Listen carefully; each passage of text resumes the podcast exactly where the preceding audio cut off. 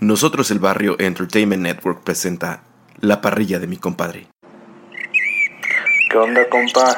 Ya pongas unos cortecitos al fuego, ¿no? Con calma, valedor. Primero páseme una chelita, pero bien muerta, compadre. Ándale, mira. Salud, compa. Salud. Oiga, ¿y cómo ve lo que dijeron de... La parrilla de mi compadre. Un lugar ameno donde el tema es lo menos importante. Lo importante es que tú te la pases bien. Bienvenidos.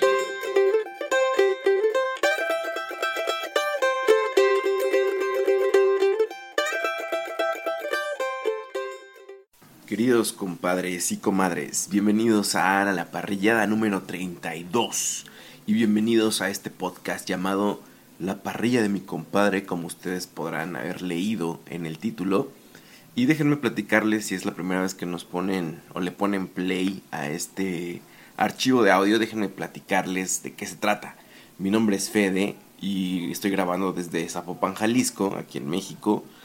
Y los audios que siguen van a escuchar a mi compadre Fernando, que está desde Tlalpan, en la grandísima ciudad de México.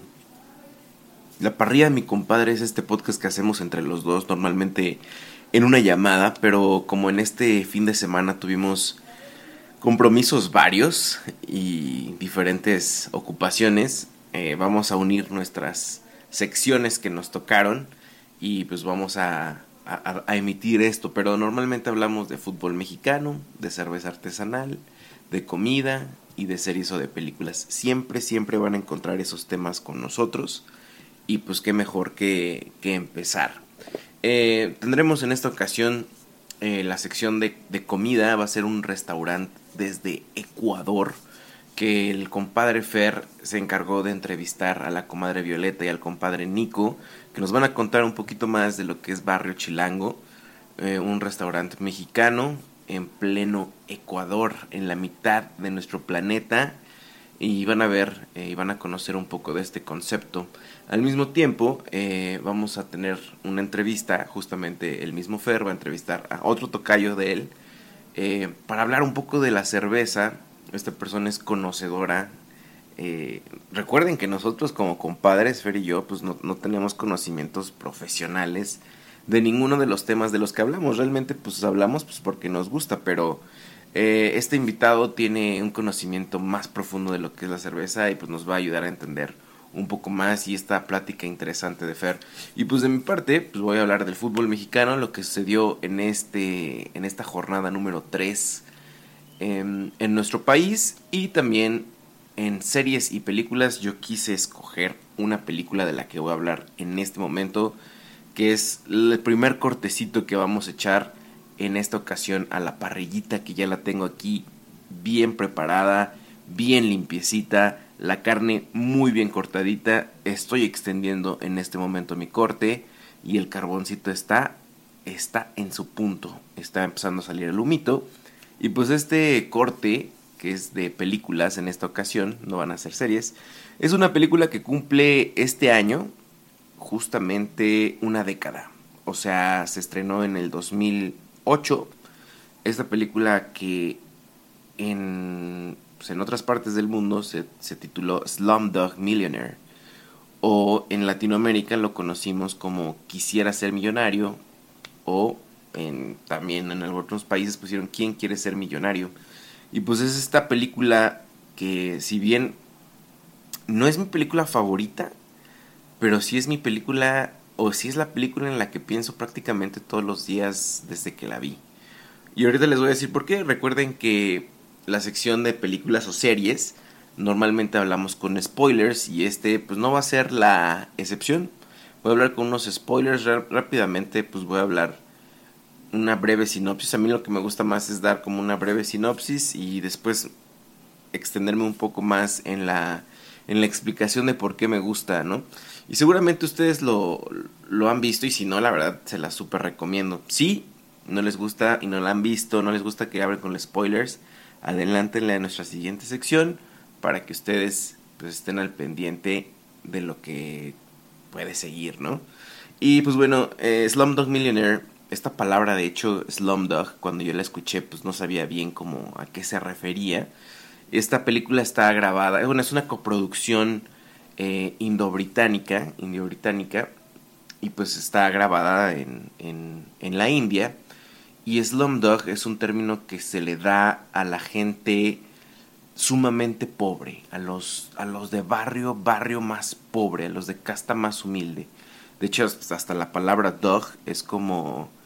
Eh, es, es, despectiva, ¿no? Es perro, o sea, digo, ya sé que los perros los amamos y todo, pero cuando le dices perro a una persona que vive en el slum, o sea, en el, en el gueto, por así decirlo, es, es totalmente como, es como decir perro arrabalero. Y esta, esta, el título en inglés se traduce como perro arrabalero millonario, ¿no? Y pues bueno, esta película, como bien les menciono, se graba en las, en las calles pues de Bombay, en la India, en algunos casos. Y pues bueno, ¿de qué trata? ¿Y por qué me gusta tanto, la verdad? ¿Y por qué quise, quise retomar esta película en esta ocasión? Ya sé que no es ningún estreno, pues como les digo, presenta una década ya en este año de, su, de su lanzamiento, pero pues deben de saber que ganó el Oscar, ganó el premio Oscar y pues yo sé que para muchos ustedes van a decir, eh, pues para qué este el premio Oscar no vale para nada, pero pues acuérdense que Hollywood normalmente premia todo lo que es gringo y esta no es una producción gringa, entonces pues es digno de, de rescatar. Y bueno, esta película está basada en la novela Quiere, Quiere ser millonario del escritor indio Vikas Swarup. Y no sé si ustedes en sus países, por lo menos aquí en México, creo que sí había un, un programa que se llamaba igual ¿Quién quiere ser millonario? Donde es un concurso en la televisión donde tú estás sentado, es como un talk show y, la persona, hay un, un, host o un conductor que pues te va haciendo preguntas de conocimiento general y conforme vas avanzando en el juego, el monto o la cantidad que puedes ganar va aumentando y aumentando y aumentando hasta tener una cifra millonaria, ¿no? En México me parece que la bolsa máxima eran, no sé si 10 millones, la verdad es que puedo estar equivocado, pero pues bueno, en, en esta ocasión el, esta película trata o empieza más o menos así. Hay tres personajes a los cuales yo pues posiblemente me voy a me voy a enfocar porque o sea, hay muchos más, pero yo la verdad quiero como rescatar estos tres que son pues sí los protagonistas para poder hacer más rápida la sinopsis. Es Yamal, que tiene a su hermano eh, Salim, que son pues hermanitos que, vivieron en un gueto, como les menciono, en una zona súper pobre, y pues que crecen en, en la calle al, al quedarse huérfanos de, de, su mamá, y su papá la verdad no supe bien qué pasó con él. Y pues bueno, también tenemos otra protagonista que es Lática, y estos tres se hacen llamar los tres mosqueteros. Y, y ellos y en, con ellos empieza la historia. Bueno realmente empieza Yamal eh, en una entrevista justamente en este programa. Empieza la primera escena eh, así, respondiendo una, una pregunta que le hacen. Y para este momento de, de la situación ya va muy avanzado el, el juego ya está llevándose premios que no se han llevado muchas personas. Entonces la gente de la producción empieza a sospechar de este muchacho llamado Yamal, de que a lo mejor hizo trampa y a lo mejor consiguió la base de datos de las preguntas, porque ¿cómo es posible que esa persona se lo sepa?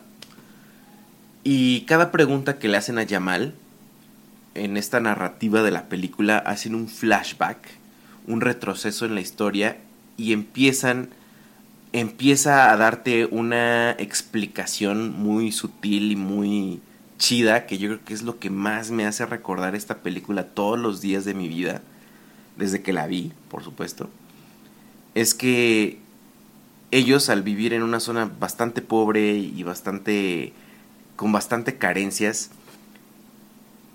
es en la calle y es en la misma vida que, que, ha sido su escuela donde se han, donde la, la, la vida le ha puesto las respuestas a las preguntas que sin querer le estaban haciendo en ese momento. Por ejemplo, le preguntan cosas, o sea, es un ejemplo de que, oye, ¿quién aparece en el billete de tantos dólares en, un billete, en, la moneda estadounidense?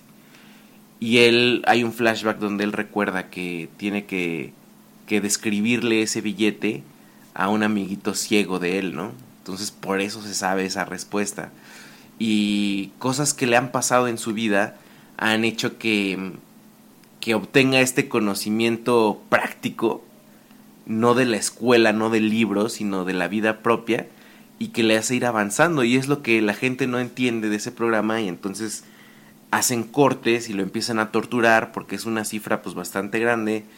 No quieren que haya trampa, entonces lo torturan porque no se explican cómo alguien de, de del slum, de, de, de estratos tan bajos, pueda saber lo que mucha gente con estudios y con recursos sabe, o a veces no sabe, perdón.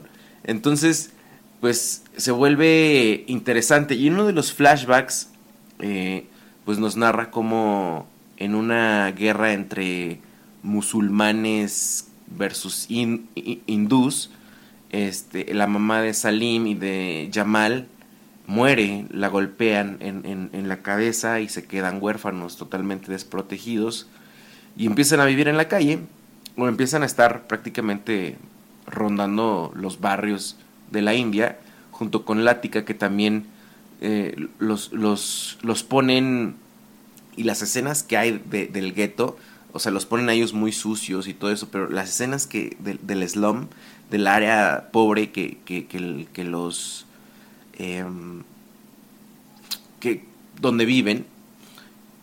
Yo cuando lo vi la primera ocasión, yo dije, no manches, neta, qué, qué difícil situación. No creo que viva así la gente. Pero después tuve la oportunidad de visitar zonas muy pobres en, en, mi mismo estado, en el estado de México.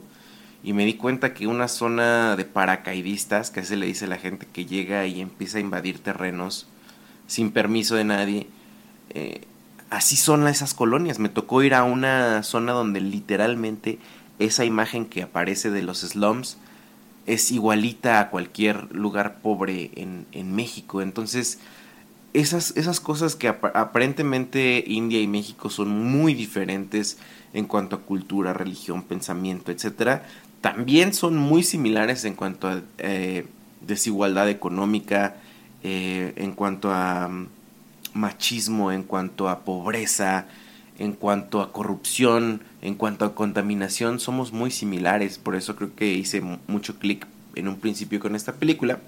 Y bueno, eh, andan merodeando estos tres mosqueteros, estos tres amigos, y se encuentran con un tipo que en, en la película se llama Maman, y pues les, les dice que pues, se los va a llevar a un orfanato y todo eso, pero este vato pues es un gángster, ¿no? Es un traficante, un vividor que colecciona, literalmente colecciona niños en una posilga en, en la ciudad para que los niños salgan a pedir eh, pues limosna y el dinero que recaben se lo van a dar como cuota diaria, ¿no? Y pues los niños que no cumplen, pues obviamente no, pues reciben golpes, son castigados.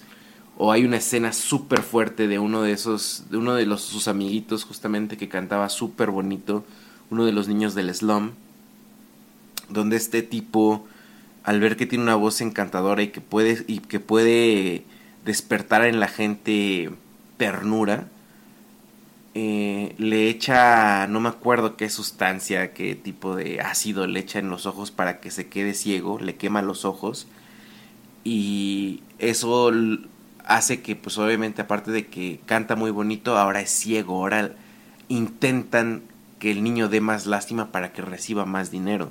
Entonces para que en contexto entiendan un poco de lo que es mamá en, en, la, en la película. Y pues Alática, como es mujer, eh, conforme van creciendo, la va vendiendo, o más bien la vende a una red de prostitución donde pues obviamente la virginidad es un negocio muy redituable aparentemente para este mercado y pues obviamente se, se, se, dispersan, se, en algún momento de la vida se, se, separan ellos para después encontrarse más adelante eh, Yamal y Salim para cobrar pues de alguna manera venganza contra Mamán eh, ya que Salim que es el hermano creo que es el hermano mayor de Yamal si no, si no me equivoco eh, mata a este sujeto eh, reprobable porque pues habían descubierto dónde estaba Lática eh, gracias a que, a que Yamal también trabajaba en un call center eh, logra hacer como que los arreglos adecuados para conseguir a través de nombres, apellidos, este, calles, dar con, con Lática su... porque además también es su amor de niño. Eh, que por cierto, la, la, chica, la, la, actriz que sale de Lática eh, mayor, o sea, ya cuando son, son adultos, es una actriz eh, de la India hermosísima, ¿eh? Déjenme ver cómo se llama, y ahorita, ahorita les comento. Pero no sé si en algún momento ella tuvo, estuvo en algún concurso de belleza, pero, pero está, está bastante hermosa. Pero bueno, el chiste es que Yamal y Salim se encuentran. Salim, al matar a Mamán, que es su proxeneta de la infancia, em, uno de los enemigos de Mamán lo contrata a Salim y pues se vuelve un tipo bastante eh, respetado en el mundo del contrabando y pues gangsteril, ¿no? Y cuando descubren a Lática y Yamal está pues a punto de reencontrarse con ella, o sea, se ven y todo eso. Salim, con el poder que ya tiene, pues ahora quiere quedarse con Lática, ¿no? Y Yamal, pues obviamente quiere impedir eso, o sea, quiere impedir un abuso de poder.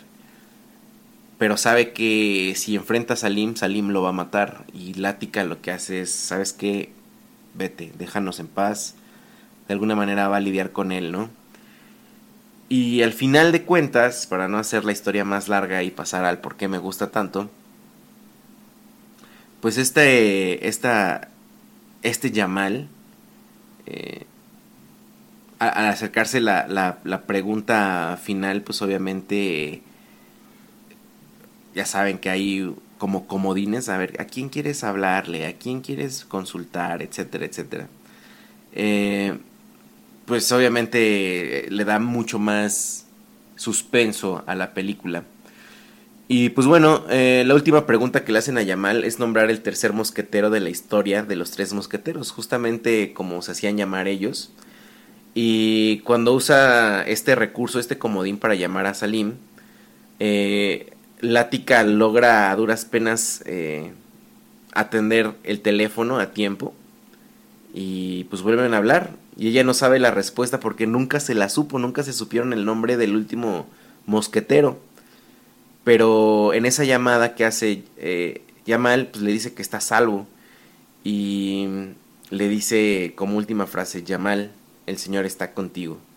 Y en ese momento pues se corta la comunicación y pues Yamal simplemente adivina la respuesta correcta que es Aramis y la pregunta del único mosquetero cuyo nombre jamás había averiguado y gana el premio. Eh, simultáneamente en la casa este, donde estaba Salim, que ayudó a escapar a Lática, eh, pues eh, hay un enfrentamiento ahí con algunos gangsters de, de, esa banda. Y las últimas palabras de Salim, que pues, al final ustedes verán qué pasa con él, dice Dios es grande. Y pues más tarde Yamal espera en la estación de trenes, un tanto, un tanto pues desanimado por si aparece Lática, cosa que de forma inesperada sucede y se reencuentran para finalmente compartir un beso.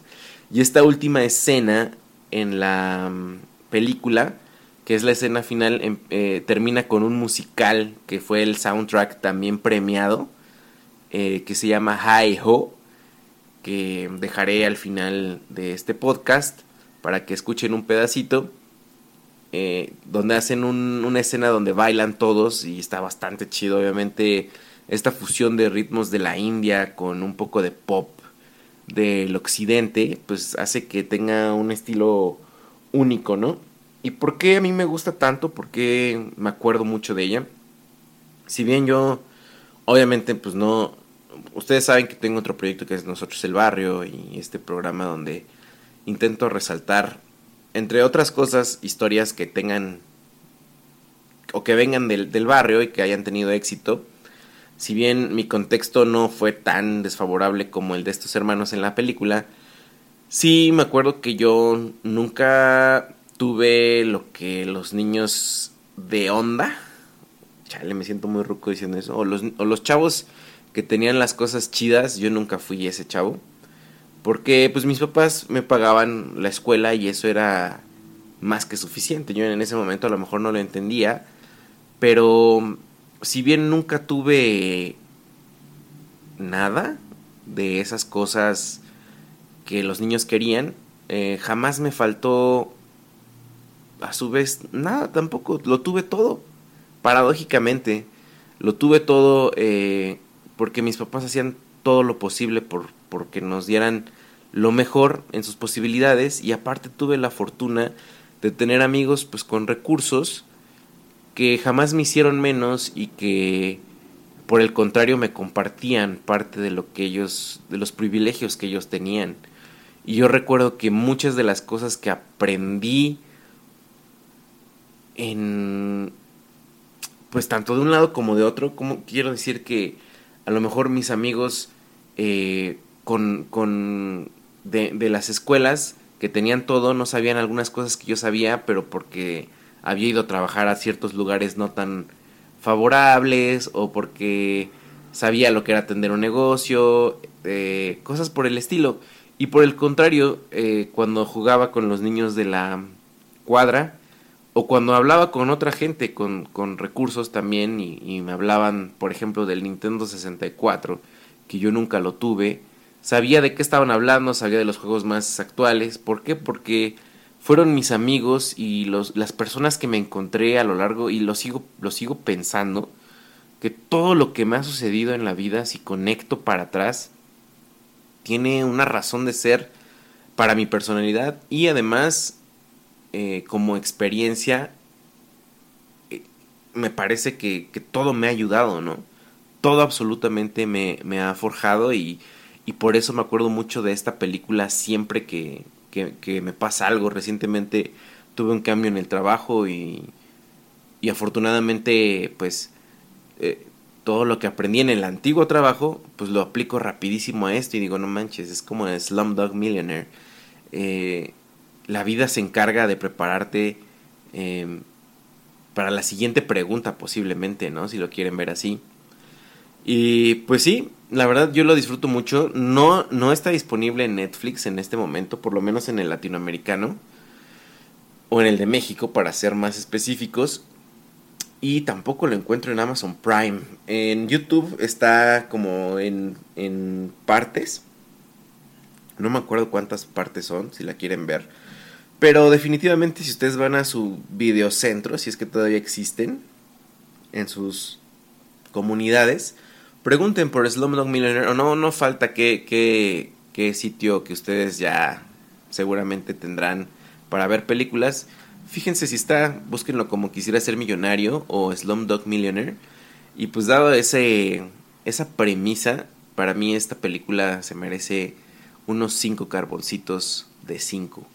Porque es una película que disfruto mucho, que me llama mucho la atención, que que siempre me acuerdo de ella además y que cumple 10 años en este 2018. Y pues bueno, este fue el primer cortecito de las películas Slumdog Millionaire. Y vamos a continuación con esta sección de mi compadre Fernando, donde entrevistó a la comadre Violeta y Nico desde Ecuador, Guayaquil, y ustedes podrán este, disfrutar el siguiente cortecito, que es de la comida. Y después también el mismo compadre Fernando, mi más que mi brother ha sido mi hermano, o era al revés, ¿no? más que mi hermano, ha sido mi brother. Eh, hablándonos, hablando con su tocayo, para que hablemos un poco más de cerveza artesanal y conozcamos más de este mundo. Y al final, si quieren, si les gusta, vamos a hablar de la jornada 3 del fútbol mexicano y pueden escuchar la canción, un pedazo de la canción de Slumdog Millionaire. Continuamos.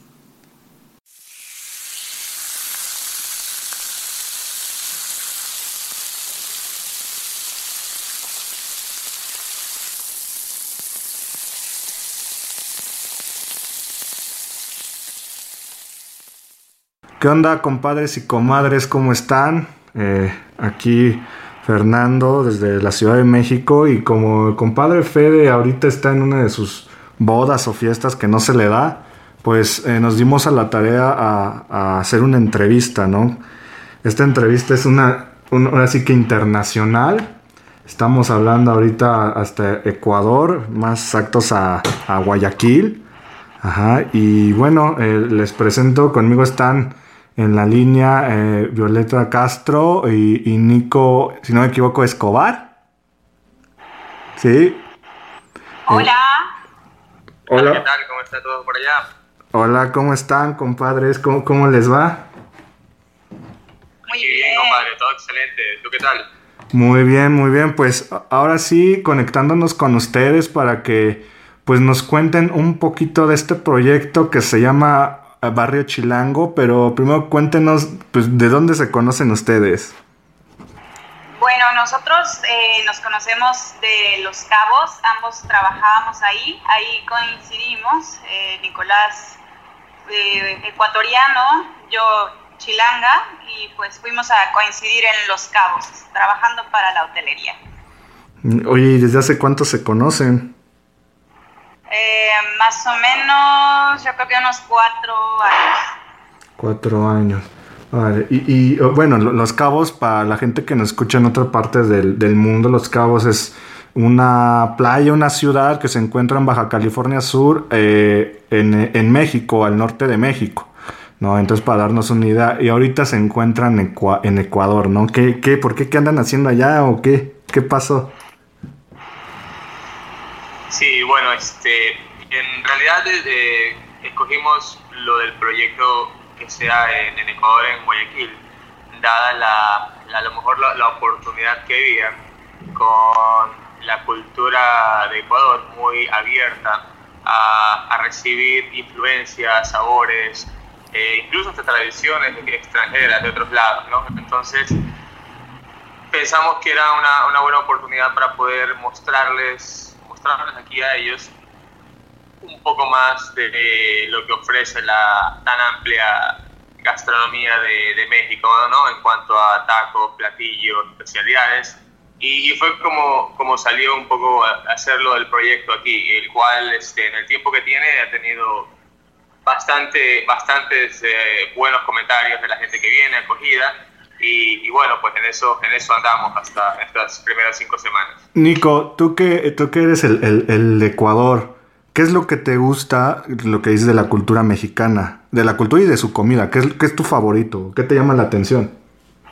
Sí, bueno, de la, de la comida de la comida mexicana hay un montón de cosas, ¿no? Este es, como te decía, es tan amplia, la, la, es tan diversa las opciones y este, soy yo en particular fascinado con la comida mexicana y, y es un poco lo que hemos este, hecho con, con, el tema del restaurante, ¿no? Se puede decir que es como compartir un poco con la gente que no aquí en, en, Ecuador o fuera de México no está tan, ¿cómo se puede decir?, empapada de todo lo que ofrece México en cuanto a comida, a menos que las personas hayan ido a México y las hayan visto por sí mismas. Y respondiendo a tu pregunta, bueno, algo, algo, algo que me, me emociona mucho de la, las tradiciones y cultura mexicana, es este, su, su amor por su país, el, nacionalismo y el, sentir a México en, la sangre, en el corazón, es algo que, de lo que más me impresiona.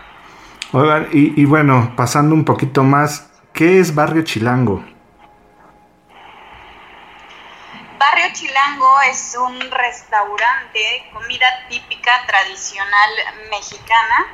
Eh, tratamos de que sea tan tan mexicano que inclusive la música que tocamos aquí en, el restaurante es solo de artistas mexicanos. Eh, tenemos eh, los platillos auténticos, no se han modificado las recetas ni siquiera como para adaptarlas al país. Y obviamente hablando un poco como parrilleros, eh, tenemos cerveza mexicana, que es la Sol y Corona. Perfecto. Oye, Violeta, y, y, bueno, primero, ¿qué, ¿qué, es lo que, ¿qué es lo que nos pueden ofrecer en Barrio Chilango en cuanto a comida, en cuanto a platillos? Tenemos los típicos taquitos al pastor, tacos de cochinita, tenemos sopes, una sopa de tortilla deliciosa, em, tenemos alambre, choriqueso, guacamole, y todo eso lo puedes acompañar con una rica bebida. Tenemos margaritas de jalapeño, de jamaica, de tamarindo, de coco. La verdad que puedes como tener una muy buena experiencia porque aparte de eso va complementado con un servicio muy bueno por parte aquí de, los chicos, aparte de, bueno, pues la música, el ambiente, tenemos, es como cuando entras a Barrio Chilango y llegas a una pequeña fiesta, eh, sabes que estás como en un pedacito de México. Oye, y, y un, ahorita que estaba escuchándote, un, un punto que me, se me hizo un poco, o se me hizo importante. ¿Cómo le hacen para, para hacer los platillos tradicionales mexicanos en Ecuador no tienen algunos problemas en cuanto a los ingredientes? Afortunadamente, antes de poner el restaurante, eh, Nicolás llevó los ingredientes que habían aquí en Ecuador a México para poder hacer todos los platillos como similares a lo que hay en México. Eh, ahora sí que ahí las artistas y las maestras que nos ayudaron eh, fueron mi mamá, eh, la comadre Loísa, la comadre Lorena, y ellas nos ayudaron a adaptar todas esas recetas con lo que podemos conseguir aquí. Algo que sí es un poco difícil de conseguir son, es el tema de los chiles, que acá le llaman ají. el único que hemos podido conseguir, y eso en polvo, por ejemplo, es el chile chico pero puedes conseguir chile habanero, jalapeño, eh, inclusive chile de árbol. Entonces no hay tanto problema. Oye, y, y, si es aceptada, Nico, la comida, el picante, no sé si en Ecuador coman mucho picante, pero a lo que estamos acostumbrados aquí en México, y yo creo que a ti te tocó por el tiempo que viviste aquí, pues una comida bastante picosa, ¿no? Sí, sabes que sea, es un poco, un poco raro cómo se ha movido el tema del picor. Hay recetas que, sal, que llevan chile y, las sacamos con, chile, ¿no? A lo mejor no en grandes cantidades, pero sí en lo suficiente para que se pueda sentir y no se pierda la, eh, la autenticidad del, platillo. Por ejemplo, en la sopa de tortillas, las enchiladas. Entonces tiene el chile moderado suficiente para que no se pierda, como te digo, la autenticidad, pero pero ah, toca de todo. Entonces nosotros lo que hemos hecho es que nos hemos ido adaptando a la clientela. Me refiero a que eh, sacamos, por ejemplo, nuestra salsa picante para acompañar los totopos. Tiene chile moderado, ¿no? A lo mejor no, le, no, a todos les gusta, porque hay personas que de, plano no comen chile y te lo dicen, yo es que no como chile, o no me gusta el chile, o no me gusta el picante pero también hay un porcentaje muy pequeño de personas que tienen su paladar acostumbradísimo al picante y quieren mucho picante. Entonces sacamos las salsas de un nivel aceptable, casi igual que puede salir en México, y tenemos también una salsa más picante para la gente que, que pide un poco más de fuerza en ese sentido. Y adicionalmente tenemos para, para los, los, los compatriotas tenemos este, otra salsa un poco más, eh, no sé, más que malengua, ¿no? Con, con, habanero, que les ha gustado mucho. Sabemos, eh, a mí me ha sorprendido mucho, en realidad, eh, la cantidad de personas de México que viven aquí en Guayaquil. Y, y se ha regado la, la, información de que está el lugar abierto, que tiene buena comida, buenos sabores y han venido muchos nacionales, ¿no? de México. Y para ellos, siempre que los identificamos, es muy, muy grato que vean ellos que les sacamos así, a lo mejor unas salsas un poco más picosas y personalizadas a sus platillos, ¿no? tenemos una salsa también este de que la hacemos con achiote para los pastores y cochinita que está buenísima. Y a ellos les gusta mucho y es como nosotros hemos sobrepuesto al tema de, de la de cómo la gente percibe y tolera el picante aquí. Sí, yo, yo creo que eh, el, el, habanero es algo que nos identifica a los mexicanos, ¿no? A cualquier parte del mundo que vayas y, y, quieres sentirte como en casa, pues el chile, ¿no? Y el habanero yo creo que es uno de los máximos representantes del chile en, nuestro país, ¿no? Oye, Nico, y, aprovechando, ¿cuál, ¿cuál es el platillo que, que, tú crees que haya tenido ya más aceptación? No en cuanto a los, a los mexicanos que vivan en Ecuador, sino a los eh, ecuatorianos. Definitivamente el taco al pastor es el que más se vende. ¿El taco al pastor? Sí, el otro día tuvimos una mesa que pidió 33 tacos al pastor. Y nada más eran dos personas, ¿no? Imagínate que... Vale, decir que, vale decir que las órdenes eh, las hacemos en, en, sets de tres. Ya. Entonces, cuando una persona pide un taco al pastor, sale, es una orden de tres tacos. Pues la tortilla es, una, es un poco más grande que los, la tortilla con las que se preparan en, México. Eh, son tortillas de 13 centímetros actualmente, donde sacamos los tacos. Entonces, la porción es una porción eh, moderada, ¿no? O sea, yo creo que con unos 5 o 6 tacos te repletas. Es decir, y si tienes, no tienes tanta hambre, con una porción, una set está súper bien. yo creo que... Entonces, lo que quiero decir es que son tacos este, grandecitos y, y, bueno, a la gente, la gente le encanta. De hecho, eh, mucha gente se asombra porque los tacos, como Violeta comentó hace rato, todos lo hemos querido sacar exactamente como sale en la Ciudad de México y lo sacamos con su side de piña asada. Entonces la gente dice, wow, eh, aquí es aquí he ido a comer tacos al pastor y en ningún lugar sacan piña asada. Cosas, cosas que, que no estamos inventando, simplemente manteniendo en cuanto a la idea original del restaurante y la gente pues lo aprecia, le gusta y, se pasa la voz y vienen y lo disfrutan mucho cuando vienen acá a probarlos. Oye, y como, como hablamos los, como decimos los compadres, ¿también trae su, su cebolla y su pasto o nada más la piña? Claro, su cebollita, este, trae cilantro, este, cilantro y salen buenísimos. Perfecto. Oye, y, y, y de bebidas nos, nos, hablabas de que tienen eh, las cervezas, pues las tradicionales aquí en, de México, ¿no? Me comentabas que era la, la Sol y la... ¿Cuál era la otra, perdón? ¿La Corona? Sol y Corona. La Sol y Corona, ¿no? Que es yo creo que lo más representativo. compadre, te voy a pasar un detalle para para tus anotaciones, algo, algo que eh, nosotros tenemos más o menos unos tres meses y medio desde que regresamos, que venimos acá de México. Okay. Y, y al estar viendo qué cervezas vendían, yo ya sabía que vendían Corona, no sabía que Sol la vendían. La Sol es nueva de importación, no, no tiene mucho tiempo en el mercado aquí. Sin embargo, la Corona, importante eh, para que tú lo sepas, no tiene el mismo grado de alcohol que la Corona en México. Es la misma embotelladora y la importan en botella y viene en caja desde México. Sin embargo, la persona que, que la ah, surte aquí, la importa y la distribuye, ha solicitado a, la marca de la cervecería que la hagan de menor grado de, alcohol. Dicen ellos para tener un mejor impacto con la sociedad, con este, para, hay mucha gente que pide cerveza light y al bajarle los grados de alcohol a la corona, pues de esta manera han como que contribuido a llegar a más gente, ¿no? Entonces, eh, en lugar de tener 4.5 creo, ¿no? 4.6, 4.6. 4.6, acá tiene 3.2, lo cual es ah. bastante menos, casi el 25%. Oye, ¿y hace lo mismo Sol? No, Sol la, distribuye exactamente igual, son dos eh, importadoras diferentes. Las que, la que, el que distribuye Sol es diferente al que distribuye Corona. Y el que distribuye Corona fue el que ha, solicitado que la Corona venga con menos grados de alcohol.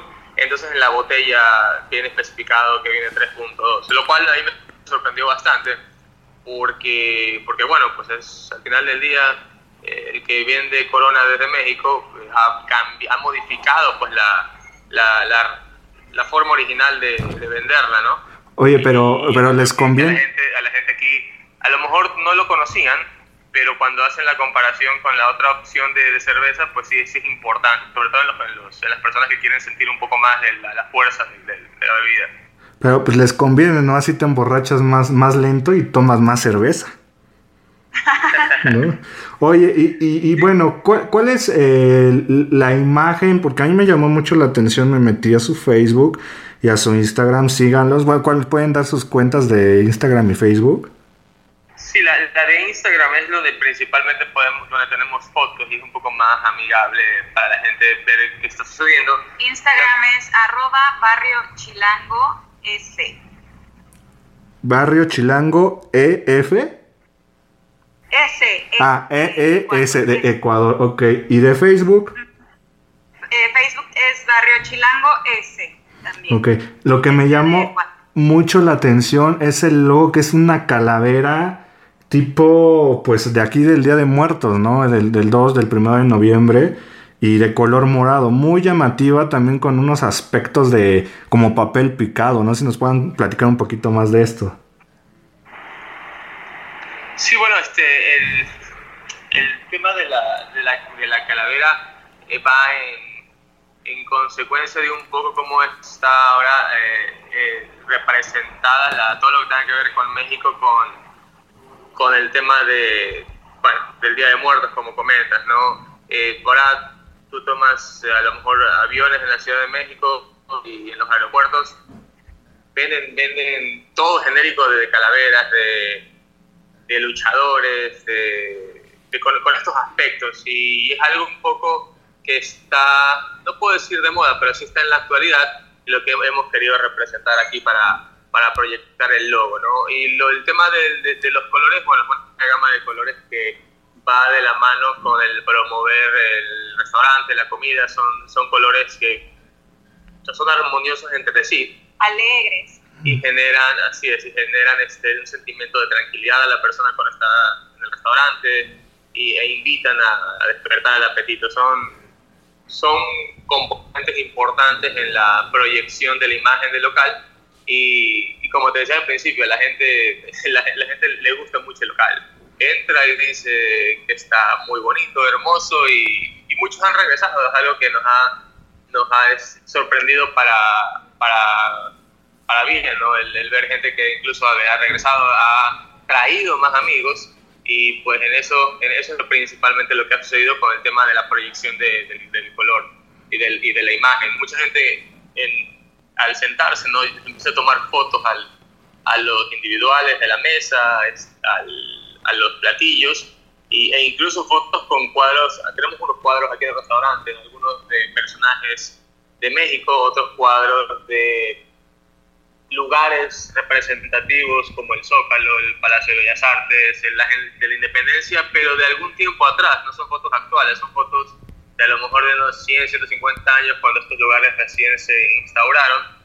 Y, bueno, la gente, lo que quiero decir es que la gente viene, se siente identificada con el lugar en, armonía y se, que lleva recuerdos, recuerdos de la manera de con lo que hay aquí en el restaurante. realmente la atmósfera que se maneja en Barrio Chilango es 100% como mexicana, ¿no? O sea, no nada más es ir a comer unos tacos, o sea, porque lo que veo en su carta tienen también algo típico de, de comida mexicana, enchiladas, tan pequeña, postre flan, aguas, aguas de tamarindo, jamaica, este, tienen las cervezas que ya nos comentaron, tienen margaritas, o sea, realmente todo el concepto está dirigido para que una persona que vive en Ecuador sea, si es de Ecuador, viva la experiencia de una comida mexicana.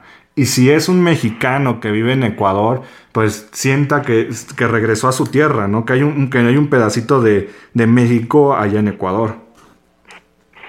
Así es. Oigan, y bueno, ¿en dónde se encuentran? ¿En, ¿En, qué parte? ¿Cuál es la dirección? La dirección de Barrio Chilango es la calle Diagonal entre las calles Cedros y Bálsamos y el número es 404. Esto está ubicado en eh, la colonia, podríamos decir, Urdesa Central, en Guayaquil. Ok, ¿y sus horarios? Estamos abiertos de martes a viernes, de 4 de la tarde a 10.30 de la noche. Eh, obviamente mm, somos flexibles en cuanto a los horarios y sábados y domingos abrimos a la 1 de la tarde hasta las 10 de la noche. Perfecto. ¿Y tienen algún, algún eh, alguna promoción, algún día de promoción o algo así? Sí, los martes y los jueves tenemos micheladas al 2x1 en el horario de 8 de la noche a 9 de la noche. Y los miércoles tenemos margaritas 2x1 igual, de 8 a 9. Perfecto. Ahora sigue como que la hora feliz, ¿no? Y bueno, eh, compadres y comadres, eh, pues ya saben, ¿no? Si se encuentran en Ecuador, ya sea de viaje, ya sea una persona que quiera vivir la experiencia de cómo es una comida mexicana, pues no, no duden en ir aquí con nuestros amigos, nuestros compadres de Barrio Chilango. Eh, ahora sí que muchas gracias por, por este tiempo, Barrio Chilango, Violeta y Nico. Y no sé si quieran agregar algo más. No, pues muchas gracias a ustedes, compadres, y esperamos eh, su visita pronto también por estos rumbos. Y a toda la gente que quiera venir, los esperamos aquí en, Barrio Chilango. Es eh, su casa mexicana en el Ecuador. Vale, pues muchas gracias. Saludos, compadres. Muchas gracias, que esté todo bien por allá. Un abrazo. Abrazos.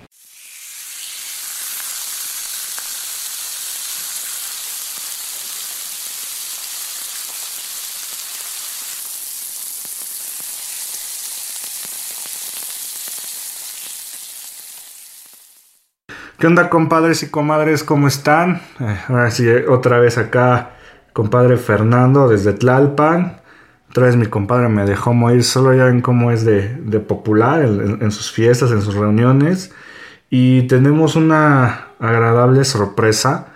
Eh, ahora, en este mundo que hemos entrado de, la cerveza artesanal, pues vas adentrándote y todo, y vas dándote cuenta que personas eh, varias personas en común tienen contactos que, se dedican a esto, ¿no? Que este mundo a lo mejor todavía es un poquito pequeño y no sabes a quién tienes al lado, ¿no? Eh, un, compadre, el compadre Terrascas, un saludo a él, me comentó que tenía un cuate, ajá, que así me dijo literal, abro comillas, pues no sé qué hace de la cerveza, ¿no?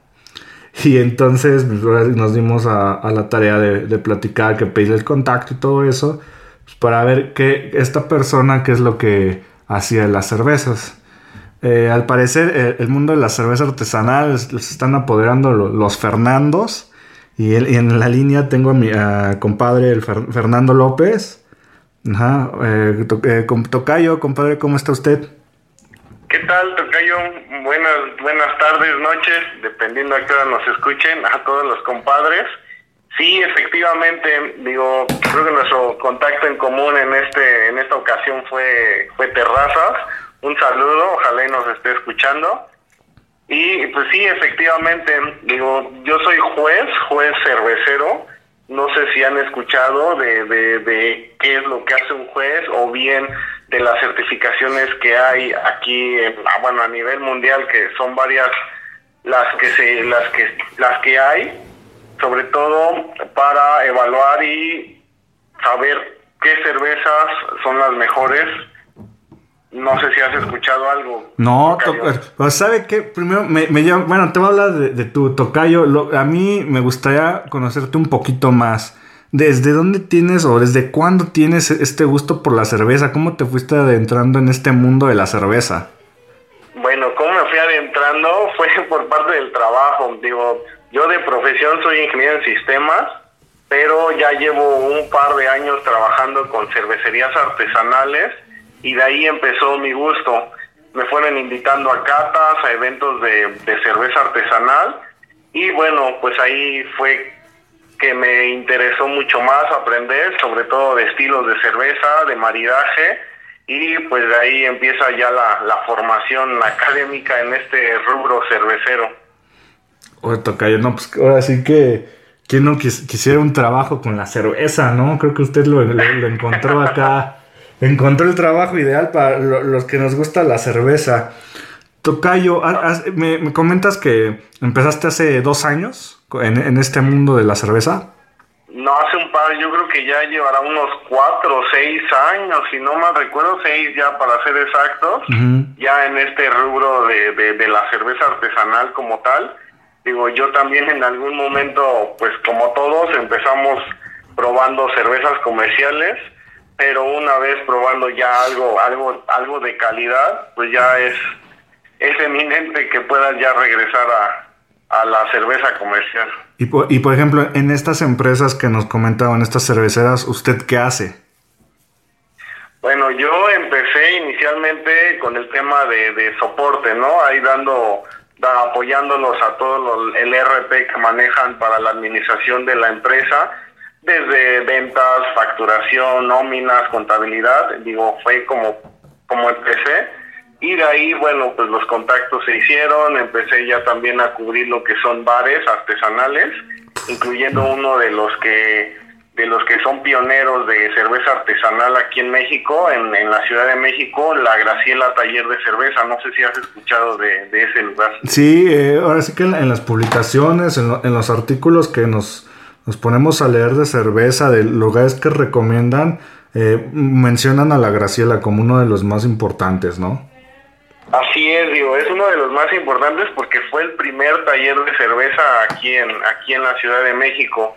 A este lugar sí te sobre todo tú vas ahí vas a consumir pero estás viendo en un en un vitral el, el, pequeño taller que tienen donde están preparando la cerveza que ahí mismo te estás tomando. Digo es como que es una idea traída de Alemania pero aquí en la Ciudad de México pues fue fue la primera el primer lugar que, que hubo que hubo aquí Así que realmente estás viendo lo que, lo que consumes, ¿no? Así es, efectivamente estás, es similar a un restaurante viendo cómo preparan tus alimentos, en este caso tu cerveza. Oye, Tocayo, y, y también estabas comentando que, bueno, así fue como entraste a este mundo de la cerveza artesanal. Eh, ¿Cómo te empezaste a especializar en este rubro? Porque, pues, como dices, tú eres de de, bueno, estudiaste, ahora sí que una cosa totalmente ajena a lo que es una, la cerveza, ¿no? Y te fuiste involucrando en este caso. ¿Cómo, fue, o sea, o cómo empezó, o te diste cuenta, sabes qué? Pues me voy a especializar, eh, especializar en este rubro. Mira, justamente ya estando aquí adentro y, sobre todo empezar a, a, probar diferentes estilos de cervezas, pues empieza esa cosquilla, ¿no? De decir, bueno, supongo que hay una preparación, hay algo y pues, seguir aprendiendo, ¿no? En todo esto de la chela. Entonces empecé igual por, por otro contacto, eh, conocí ahí a lo que ahorita es mi sensei, igual le mando saludos, Francisco Lachea. Él se dedica a dar eh, cursos y diplomados, bueno, diplomados para el tema de formación de cerveza, de los estilos de cerveza artesanal eh, que incluso ahorita está por abrir un, un, nuevo un nuevo un nuevo curso una nueva un nuevo equipo eh, se va a estar abriendo en un en un barcillo que apenas abrió en la Narvarte Oriente. Entonces justamente fue por eso que lo conocí empecé a, a prepararme y pues digo es muy interesante esto están difíciles los exámenes aunque no lo creas digo tanto de cata y escritos sí está de meterle coco para aprender todo esto. Hoy aprovechando que comentaste, ¿cómo se llama este este bar? Ajá, y bueno, eh, ¿dónde lo nos dices que está en la Narvarte? Pero si, si queremos conocer más de estos cursos, ¿en dónde podríamos verlo? Sí, claro, mira, incluso tengo que llegar ahí la, el flyer para que igual ah, si, nos puedes apoyar, ponerlo ahí en redes sociales. Este lugar está se llama Metropolitana Cervecera, está en la Narvarte Oriente, exactamente ahí en diagonal de San Antonio, en 1931A. Si gustas, digo, ahí les paso toda la info por si les interesa. Y vaya, esto es formación, simplemente quieres aprender de estilos o bien ya formalizarlo para volverte juez y pues poder participar en, en copas de, en evaluaciones de cerveza. Por, por ejemplo, tú, este, por lo que entiendo, empezaste viendo los estilos, ¿no? Que, que entiendo que es como lo básico. Pero te fuiste Así es. especializando. Así es, bueno, es que de este diplomado que yo tomé tiene una duración de casi un año, en los que te enseñan pues desde lo básico, los, los ingredientes de la cerveza, un poco de historia y te empiezan a hablar de las escuelas cerveceras que hay. Eh, Se le llaman escuelas cerveceras porque son como, la- bueno, son las cuatro más importantes que de ahí se derivan los estilos que actualmente hay y bueno, y que siguen saliendo. ¿Cuáles son esas, Entonces, esas cuatro, eh, Tocayo? Cuatro, cuatro escuelas cerveceras principales son las cervezas americanas, las cervezas inglesas, las cervezas alemanas y las cervezas belgas. No sé si ya han tenido oportunidad ahí de, de probar algunas de cada ese, de esa escuela. Pues fíjese, belga sí, eh, al ¿qué más? Eh, in- inglesa sí.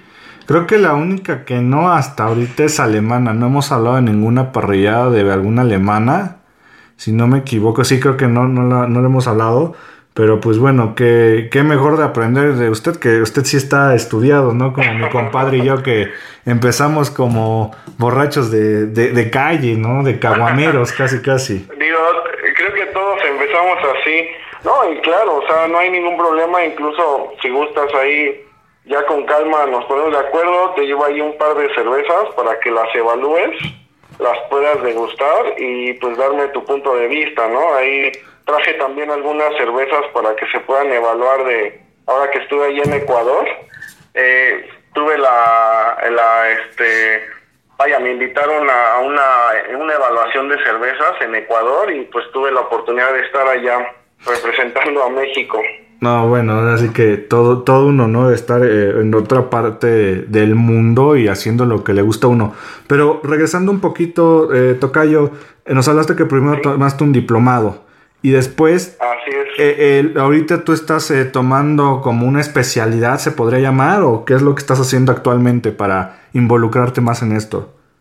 Ok, mira, yo tomé el diplomado para poder presentar unas, unas evaluaciones, un examen tanto de forma presencial, que es de cata, y forma escrita, de una asociación estadounidense que se llama BJCP. No sé si han escuchado algo de, de, de esas siglas o de esa institución. ¿Es el que tiene, la verdad, es la que tiene la aplicación? Una aplicación. Así es, exactamente. Ah. Esa aplicación ya la conocen. Sí, sí, sí, la- ahora sí que la, la, la tenemos, yo creo que no la manejamos como debería de ser Tocayo, pero este, pero sí, a- ahí la tenemos. ok, perfecto. Pues básicamente, digo, este diplomado que tomé es justamente para eso, para poder entender un poco más y, tomarla como tal mi guía para la evaluación y la evaluación de una cerveza. Entonces, justamente hay una... eh, eh, me preparé para eso, presentar primero un examen en línea, que si este examen en línea se aprueba, eh, se programa una, una, una, una evaluación que es presencial de cata, se, se evalúan seis cervezas y esta, y esta evaluación que tú realizas te la califica un juez ya un, un- de un grado muy alto, de, sobre todo son americanos los jueces que, que llegan a evaluar tu, tu- tus pruebas o vaya tu la descripción de tus cervezas que, que describiste en tu en la cata Sí. y casi siempre se realizan a la par de Cerveza México. No sé si han escuchado de ese evento que se hace cada año aquí en la Ciudad de México. ¿Es el que va a ser próximamente en octubre? Así es, exactamente. Se hace una semana antes, unos días antes, esta evaluación. Para, pues si les interesa, hay que prepararse y pues, posteriormente presentar esta, esta evaluación. O- oye, Tocayo, y, y bueno, a, lo mejor uno que no sabe, me comenta que son seis cervezas, ¿se las dan así, ahora sí que en vasito y usted tiene que decir qué estilo es? Así es, bueno, te dan el estilo base, te dan, bueno, te dan el estilo, pero en el caso de la del examen o de la esta evaluación no te dejan sacar la guía, no te dejan consultar la guía. Entonces, pues sí hay que estudiarle un poco antes de hacer esta evaluación y sí, obviamente, pues son pruebas, son testers de cada de cada cerveza donde pues se evalúa prácticamente pues desde su color, desde el aroma, desde la sensación en boca, desde el sabor y junto a todo esto pues le vas dando una calificación, una evaluación con un puntaje. Entonces, a la par, esas mismas cervezas la está evaluando, evaluando ahí mismo un juez ya de, de, de un grado muy alto, que son con las que hacen esa comparación, esas, esas descripciones de esa cerveza, las hacen en conjunto con las tuyas al momento de que evalúan. Y ya ahí te dicen, bueno, tres, cuatro meses después vía correo electrónico te avisan si sí lo, lo, lo pudiste pasar o bien pues lo vuelves a realizar.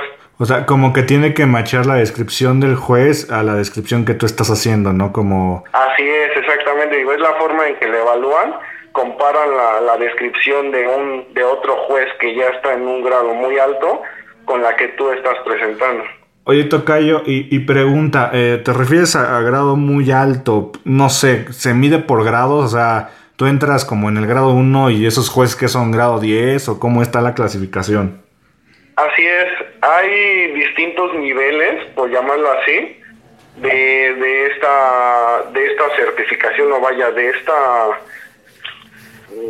cómo cómo podré explicarte de esta, de esta institución ajá, ajá. conforme vayas vayas pre, a, participando en, en evaluaciones en copas cerveceras que se realizan te van dando un puntaje este puntaje pues se va acumulando y aparte de estos puntos que requieres para poder seguir avanzando, poder seguir subiendo de nivel, vaya, como lo podría explicar, uh -huh. tienes que también presentar este mismo examen, pero ir subiendo tu calificación. Digo, la, la calificación más baja como aprobatoria, que casi en todos lados es, es de 60 para arriba. Uh -huh. Entonces, si tú tienes una calificación en tu examen de de testes de estas seis cervezas de 60 a 70 te dan un cierto puntaje. Pero si esta evaluación que hiciste va más a la par con el que y con el con la persona que te estuvo evaluando que es de un grado mayor, pues te dan un puntaje más alto y esto pues tienes un plus porque ya nada más juntarías puntos para poder seguir subiendo.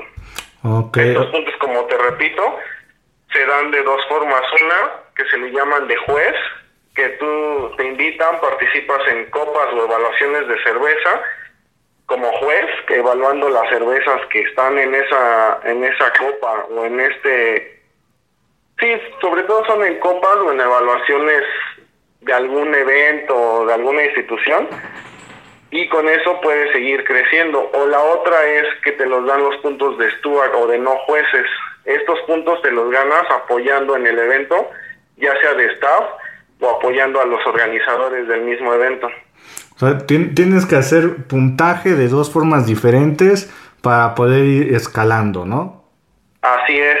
Incluso ahí hay una un pequeño una pequeña gráfica de cómo ir creciendo. Si quieren ya en algún en algún podcast este posterior no se los puede explicar más a detalle porque sí está un poco un poco extenso pero es muy interesante digo y esta es una de las de las dos de las dos evaluaciones o vaya de las dos formas en que se están evaluando actualmente la cerveza o las más importantes de América. Uh -huh. digo hay varias instituciones pero aquí en, en, en América bueno, vienen las dos provenientes de Estados Unidos está lo que es la BJRT que va más enfocado a evaluar la cerveza como tal y esta otra certificación que se llama Cicerón, no sé si la han escuchado. Sí, esa sí, yo sí la he escuchado. Sí, sí, ok, sí. bueno, lo que la diferencia una de la otra es que Cicerón está más enfocado al servicio. Ahí sí te evalúan más el maridaje, la forma en que debes de servir la cerveza, qué estilo, con qué vaso. O sea, va más enfocado para gente que trabaja en, en, en vaya, para gente de servicio, para, para restaurantes, para bares de cómo servir correctamente la cerveza, cómo identificar un vaso que está sucio, que está mal lavado. Y en el caso de la BJCP no, no se enfoca en eso ni en el maridaje, se enfoca 100% a cómo se ve la cerveza, cómo, qué, qué textura, qué, qué presentación tiene como tal. O sea, entonces podemos decir que la BJCP es eh, cómo, cómo se hace ¿Y el cicerón sería cómo se toma? ¿Cómo se... mm, ¿O cómo se sirve?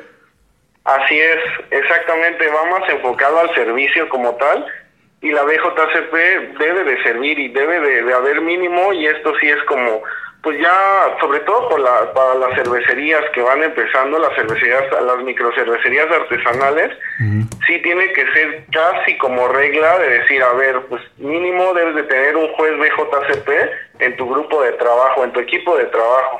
Ah, Porque realmente, pues tú no puedes decir, ah, ¿sabes qué hago buena chela? Si no estás comparándolas con otras que realmente están bien evaluadas. Mm, ok. Oye, y toca yo una pregunta, o sea, por ejemplo, va- vamos a, poner este caso. Tú ya tienes tanto tiempo, ¿no? En, en este mundo, dijiste cuatro años aproximadamente. Yo entro, hago mi curso y todo eso. ¿Por qué te van a escoger a ti para eh, evaluar eh, en una copa a diferencia de mí? ¿Por el tiempo o, o por contactos que te invitan o cómo es? No, no, no. Básicamente, digo, si ya una vez que tú apruebas tus, tus exámenes y te dan ya el, reconocimiento como juez, digo, vas, a, vas como juez, vaya, de los primeros, de los primeros niveles, eh, te invitan de forma... eh, lo, lo que pasa al momento de que los organizadores realizan alguna algún evento, les mandan toda la base de datos de los jueces. Ah. Obviamente, una, una, un evento de renombre, como es, por ejemplo, Cerveza México, que es hasta ahorita de los más grandes de, de aquí- que, que se organizan aquí en México, o como Aro Rojo, que también fue un, es un evento que ya está tomando gran importancia aquí en el país, pues obviamente invitan ya jueces pues muy experimentados, pero hay evaluaciones o hay eventos que invitan a todo tipo de, de jueces, o sea, no importa el nivel, siempre y cuando ya sean jueces certificados. Mm, Entonces ah, ahí es donde te llega la evaluación, la, la invitación por correo electrónico. En muchas ocasiones, si son fuera de la Ciudad de México, te, te pagan viáticos, te pagan hospedajos, o sea, te pagan todo con tal de tenerte presente ahí en el evento. No, bueno, tocayo, tomando y que te paguen todo, no, que qué vida, ¿eh? Entonces, por lo que entiendo, tú nos estás explicando que acabas de regresar de Ecuador. Supongo que te invitaron para evaluar alguna cerveza en algún, en algún concurso allá. Así es, allá, digo, como te comentaba, tuve la oportunidad de estar allá en Quito representando a México. Se hizo un evento, no sé si lo han escuchado, que se llama Copa Mitad del Mundo. Ok. No, ese sí no, lo, no lo conocía, pero bueno, ahora que platicando un poquito contigo me explicaste, ¿no? Así es, este evento eh, se realiza básicamente, pues de- llegan expositores y, y participan de toda la, de toda la, de toda América como tal. O sea, en el evento se evaluaron más de 450 cervezas provenientes de Argentina, de Colombia, de Paraguay, de Uruguay, de Chile.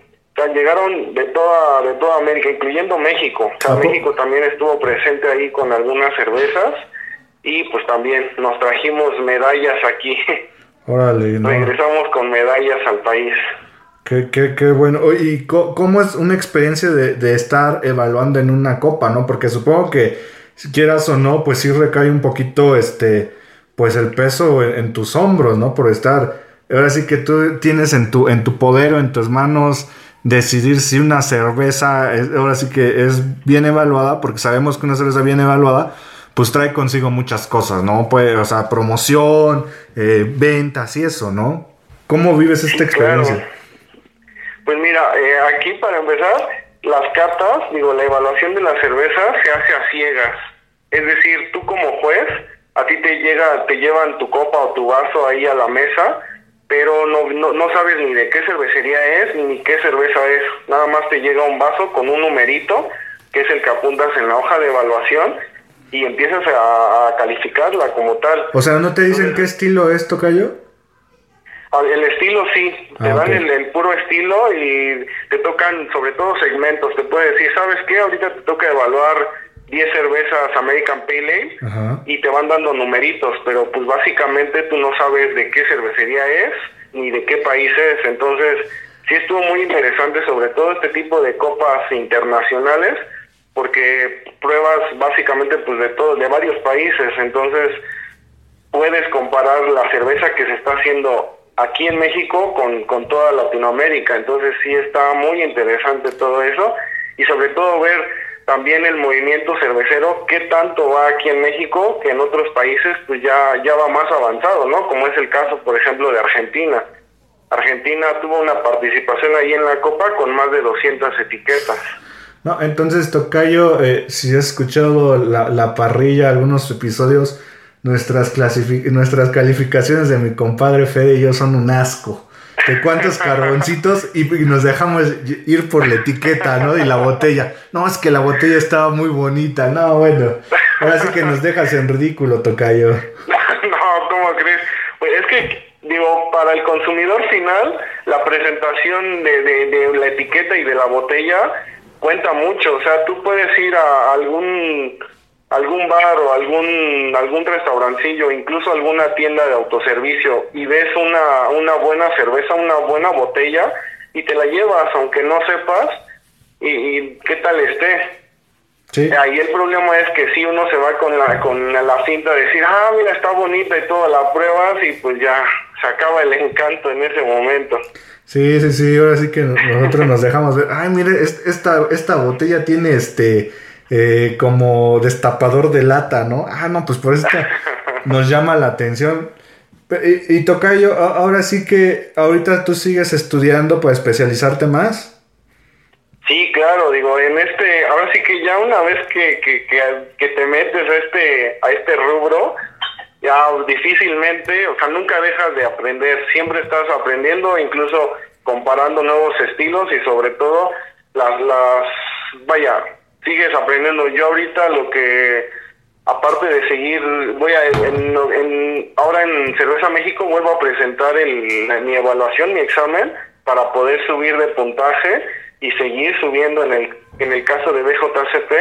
Y quiero presentar también el, la certificación de Cicerón, que también se va a hacer justamente por esas fechas.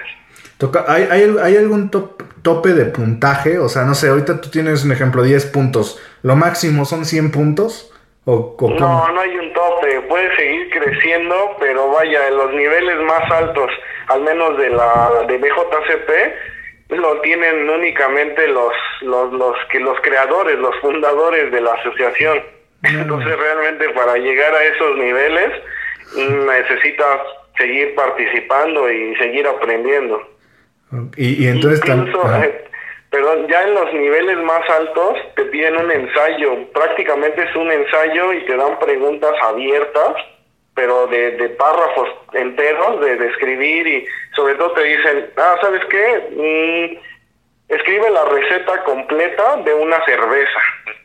Entonces ahí te avientas hojas y hojas y obviamente pues toda esta te la están evaluando ya jueces, cerveceros ya muy calificados que pues prácticamente conozco a gente que ha, presentado estos exámenes y no lo pasan. Sin embargo, pues ya tienen medallas, tienen cervecerías y aún así es complicado pasar esos exámenes.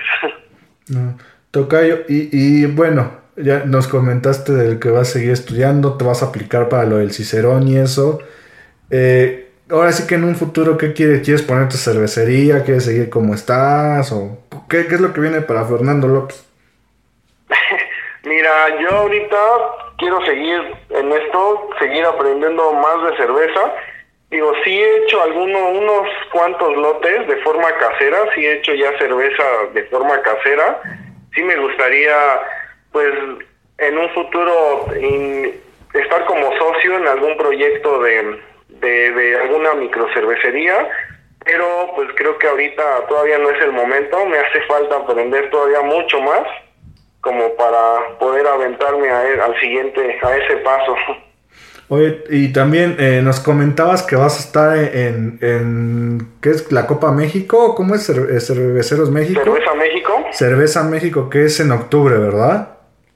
Eh, bueno, el año pasado yo estuve como steward, que prácticamente pues es estar en el lado del, de staff, ¿no? O sea, yo sí sabía qué cerveza estaba sirviendo, pero obviamente pues no, pues no puedes tú decirle al juez, oye, te estoy trayendo esta cerveza, ¿no? Porque realmente pues, no vale, ¿no? O sea, desde ahí ya me, me hubieran descalificado y pues me dejan, me, me sacan, ¿no? Del proyecto como tal. Eh, Cerveza México igual todavía no no está, no está confirmado, puede que sí esté igual como en, en el staff, porque mm, normalmente ahorita, bueno, los últimos años los jueces que, que evalúan todas las cervezas que participan en Cerveza México son jueces extranjeros. Ok. Entonces digo, así como tal, como juez, no, no es casi un hecho que no, pero pues puedo estar ahí igual y participando ahí como, como Stuart, ahí en el staff de Cerveza México. Oye, ¿en Cerveza México eh, también vienen de toda parte de América o nada más son de puro México? Eh, no, participan únicamente cervezas mexicanas. Sí participan de toda la República, pero sí son pura cerveza mexicana. Si no mal recuerdo, sí son puras cervezas mexicanas. Ok. Oye, Tocayo, y ahora sí, no, no, no dando nombres porque sí estaría padre que luego nos explicaras, pero de la cerveza artesanal mexicana, ¿qué nos puedes decir? ¿Qué puedo decir de la cerveza artesanal mexicana? Ajá, o sea, tú que has probado de, de diferentes partes, de a- Alemania, inglés, ¿qué piensas de, de la cerveza que se hace aquí en México?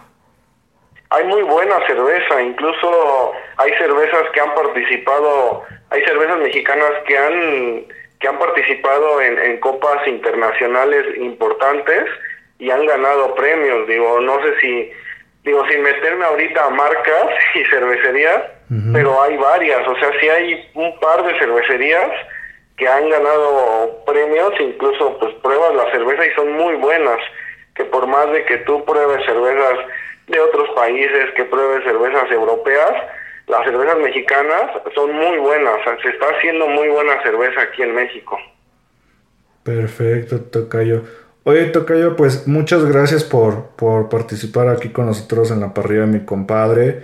Este, esperemos que no sea la última vez que te animes a, a participar de nuevo, porque qué mejor, a lo mejor eh, eh, mi compadre y yo hablamos como el consumidor, ¿no? El, que- el que no tiene la experiencia, ¿no? Pero qué mejor que aprender, ahora sí, que de los que saben, ¿no? Y bueno, tú pues eres, estás estudiado, no nada más este, tomas por tomar, ¿no? No, pues, también digo, si, si no me gustaría no hubiera estudiado todo esto. Pero no, claro, o sea, vaya, no es de, de muchas gracias primero por la invitación. La verdad es que sí estuve a lo mejor un poco nervioso, creo que sí me escuché algo nervioso, pero vaya, creo que es algo normal. Y no, sobre todo, o sea, ustedes como consumidores, pues es, es, es la última y es la más importante eh, de opinión que debe de tener una cervecería, porque gracias a todos los consumidores es que siguen haciendo y elaborando nuevos estilos, nuevas cervezas y pues seguir creciendo.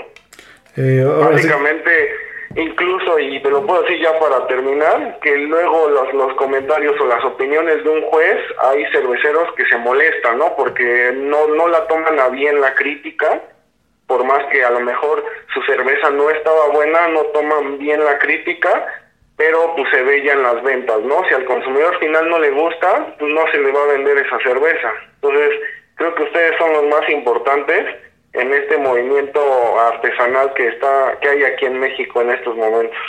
Entonces, ahora sí que tú ya lo permitiste, creo que vamos a ir con nuestra cl- clasificación de carboncitos. Está muy bien esa clasificación y bueno, ahí les llevaré unas un par de cervezas que las evalúen, tanto nacionales y unas que traje de allá de Ecuador para que para que se den un buen un buen quemón. Perfecto, Tocayo. Oye, Tocayo, y bueno, ¿tienes eh, tipo alguna página de internet donde te podamos, este, ahora sí que contactar o, o por medio de ahí de, de la cervecería que nos dijiste, me- Metro, me- no, me dijiste Metropolitano, perdón. Metropolitana Cervecera. Metropolitana sin Cervecera. problema, digo, normalmente ya sea que esté ahí o en la Graciela, en taller de cerveza, pueden encontrarme ahí, yo creo que jueves, viernes, casi de ley estoy por allá. digo, por, por trabajo y por gusto, ahí me van a ver en cualquiera de esos dos lugares. Y no hay ningún problema, digo, por redes sociales, si gustas me etiquetas ahí en el, en el post Claro. y sin problema. Ahí Perfecto. podemos estar en contacto. Pues ahora sí que si quieren saber algo de, de cerveza, pues ya, ya ahora sí que conocen a, al compadre eh, Fernando López. Ya saben que cualquier cosa él, les puede recomendar y pues muchas gracias Tocayo por, por tomar esta llamada, por tomar esta entrevista y, como dices, ¿no? Ahí, nos estaremos viendo para que nos des un poquito más eh, de tu experiencia, nos vienes de tu experiencia un poquito más y también que nos digas cuáles son tus, tus cervezas favoritas, ¿no? sería bueno escucharlo de alguien que sí sabe, ¿no? O sea, en, bueno, de que sí está estudiado y no, así que como mi compadre y yo que nos dejamos llevar por otras cosas, ¿va? Para nada, no es, no, no, así que no vale más mi palabra y no vale menos la tuya, todas son buenas opiniones y claro, con gusto, o sea, si ustedes me invitan, con gusto podemos estar en, en próximos capítulos. Perfecto, Tocayo, pues un abrazo y muchas gracias.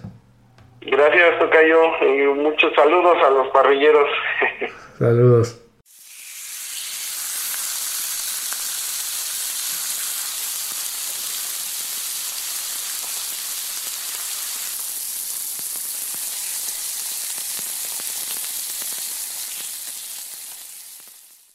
Compadres, bienvenidos a este último cortecito que es el fútbol mexicano en su jornada número 3. Ya sé que mucha gente pues no les gusta el fútbol mexicano. Tienen sus razones, la verdad los entiendo bastante.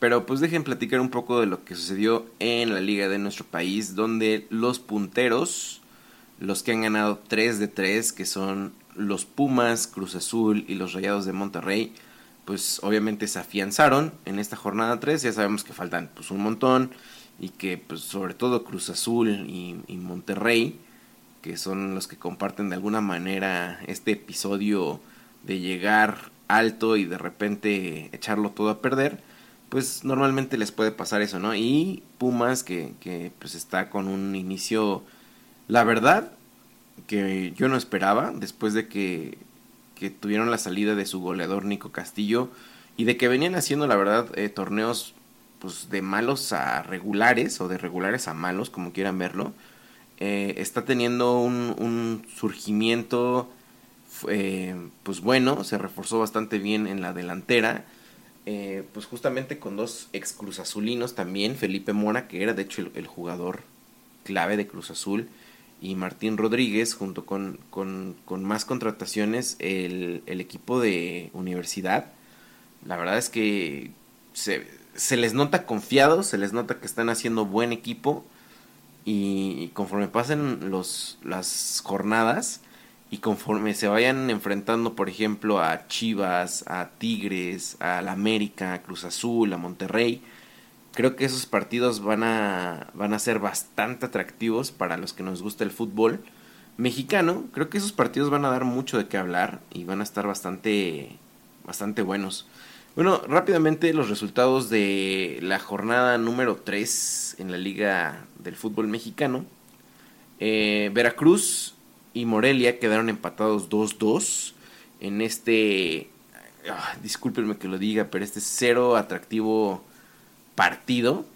Eh, la verdad, 2-2 en el Puerto Jarocho. Y después, justamente la, la, sorpresa, que es que en el partido de Atlas contra Pumas, en el Estadio Jalisco, en el mítico y genial Estadio Jalisco que está impresionante, los Pumas ganaron 3 a 0. 3 a 0, que normalmente cuando Pumas viene a Guadalajara, ya sea a jugar contra Chivas o contra el Atlas, pues siempre son buenos encuentros, ¿eh? En cuanto a afición, en cuanto a equipos, siempre dan mucho de que hablar. A veces, la verdad es que la violencia es la que da la nota. Eh, traen mucho pique las, las barras, pero pues es un 3-0 contundente donde Pumas no, nada, no está dependiendo de un solo hombre, como lo hacía, por ejemplo, cuando estaba su goleador Nico Castillo, sino ahora tiene una eh, un abanico de posibilidades donde de hecho su, su, capitán este Pablo Herrera pues hizo hizo goles no que pues, hace un, él estuvo en Cruz Azul y pues la verdad yo pensé que de hecho ya está iba a retirarse porque no se le veía mucho y pues regresa no Qué, qué chido, la verdad. Y en Aguascalientes, los Rayos del Necaxa le ganaron 1 a 0 a los Lobos Buap. Que estos Lobos Buap están de gratis aquí. Bueno, no de gratis, les costó mucho dinero, de hecho. Lo que quiero decir es que pues ellos merecían haberse ido. Pero pues acuérdense que hashtag fútbol mexicano. Y bueno, lo bueno es que ganó el Necaxa. Y no digo lo bueno porque me dé gusto, sino pues porque así se dieron las cosas. Y después eh, un partido que en título la verdad se vería muy atractivo. eh, Pachuca contra el Club América en, en la capital de- del estado de Pachuca. eh, perdón, en la capital del estado de Hidalgo, que es Pachuca. eh, los, estos dos se, se vienen a encontrar y normalmente les digo que son, son buenos partidos.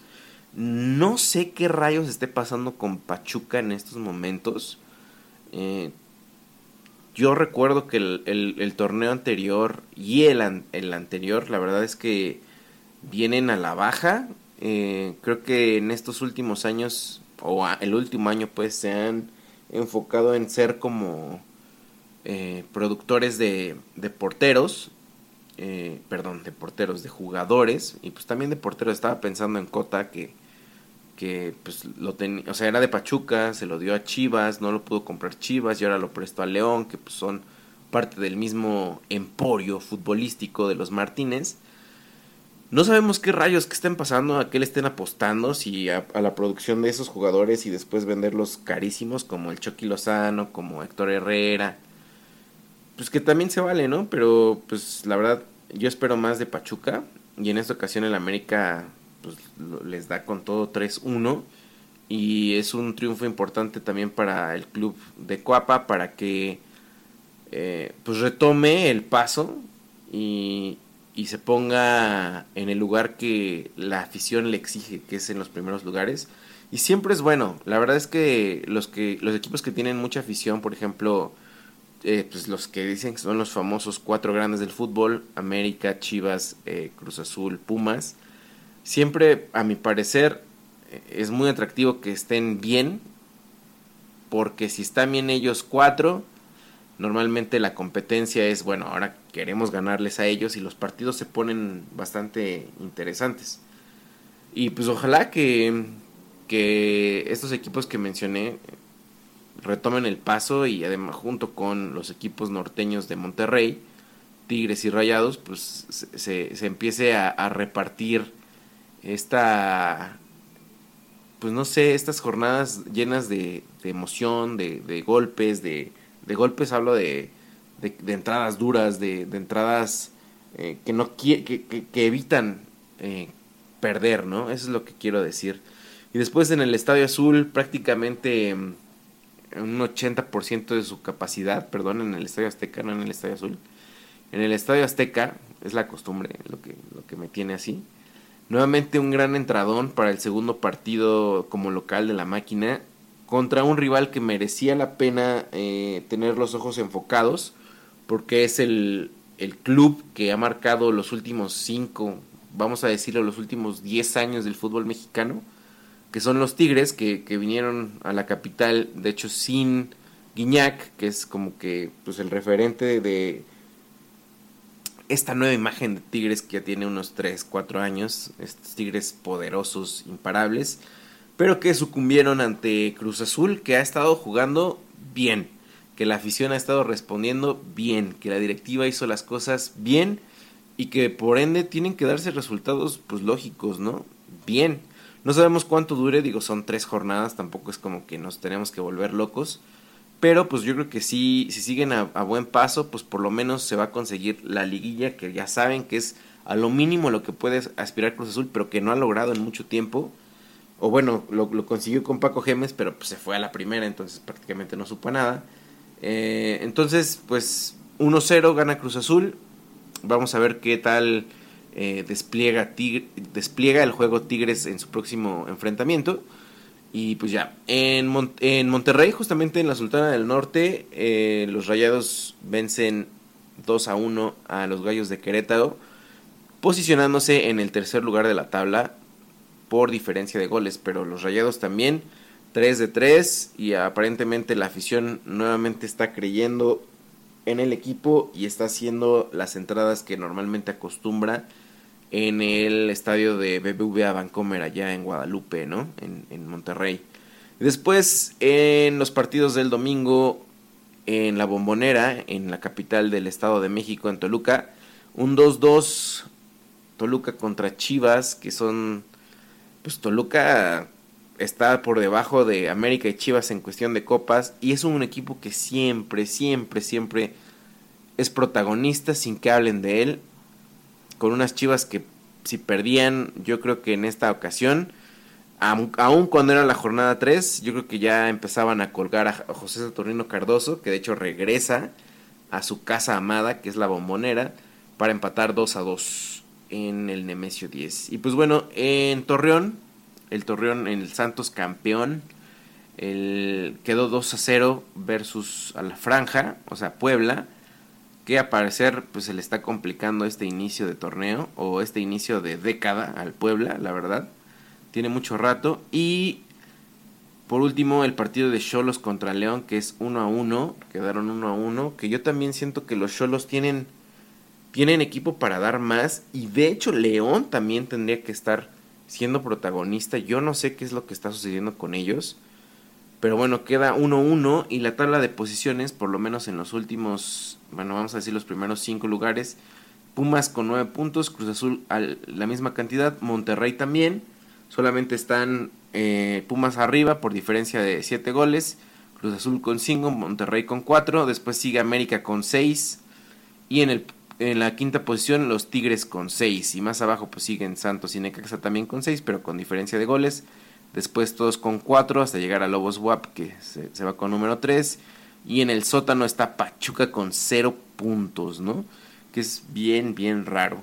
Y pues bueno, la, el, torneo y, y lo que ocurrió también en días pasados que no habíamos mencionado es que en los juegos eh, bueno, en los, en los juegos, perdón, eh, sí, centroamericanos y del Caribe, donde México quedó como super eh, campeonísimo en el medallero. Eh, rescatar que las mujeres en el fútbol femenil se llevaron la medalla de oro. Y pues es un mérito que hay que rescatarles. Ya saben que aquí en la parrilla de mi compadre les damos un lugar al fútbol femenil, pero en esta ocasión sería muy bueno eh, rescatar ese, ese triunfo que le han dado al fútbol mexicano para que nuevamente volteen y vean lo que es eh, el fútbol mexicano y que les paguen lo justo, señores, lo justo. Y pues bueno, eso es todo en la parrilla de mi compadre. Queremos mandar saludos también en, en ebooks. Eh, tuvimos dos me gusta, la comadre Abril Mood y el compadre Sade nos dejaron sus likes, gracias por sus likes. También, pues la comadre Abril Mood nos dice, muy buen especial, me salté la película porque no la he visto y la parte del foot nunca la escucho. Jaja, igual que a Fede, de niña se me antojaba la comida que le hacían al perro. Era como un caldito espeso y olía súper rico. Y como buena madre, aprovecharé la ocasión para contarles de mi Mini, que es un schnauzer miniatura de 14 años. He compartido más de la mitad de, vida con ella y como se pueden imaginar, es mi mejor amiga. Saludos. Pues este es del podcast número 31, que hicimos nuestro especial de Día del Perro, le pusimos especial perruno, si no lo han escuchado, vayan a escucharlo.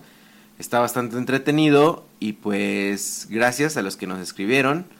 En Facebook me parece que esta vez no hubo, no hubo saludos, hasta el momento que estoy grabando esto no hubo ningún eh, escrito en eso. Yo le mando un saludo a mi compa Fer y esperemos que la próxima parrillada en este mismo jardín estemos los dos interactuando, como siempre. Saludos a todos, compadres, comadres, escríbanos, queremos leerlos. Mi nombre es Fede. Hasta la próxima.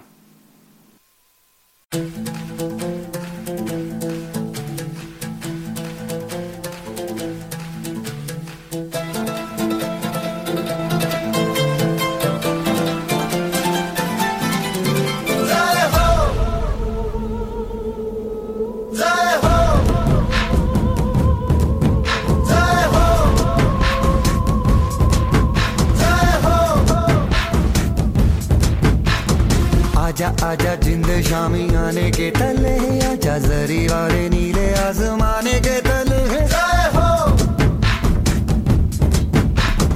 हो!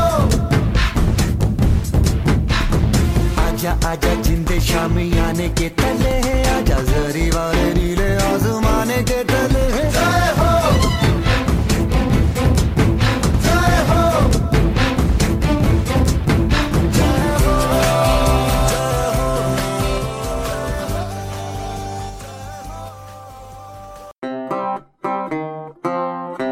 Muchas gracias por habernos acompañado en esta parrillada. La próxima semana, en este mismo jardín, con este mismo asador, aquí los esperamos. Hasta la próxima.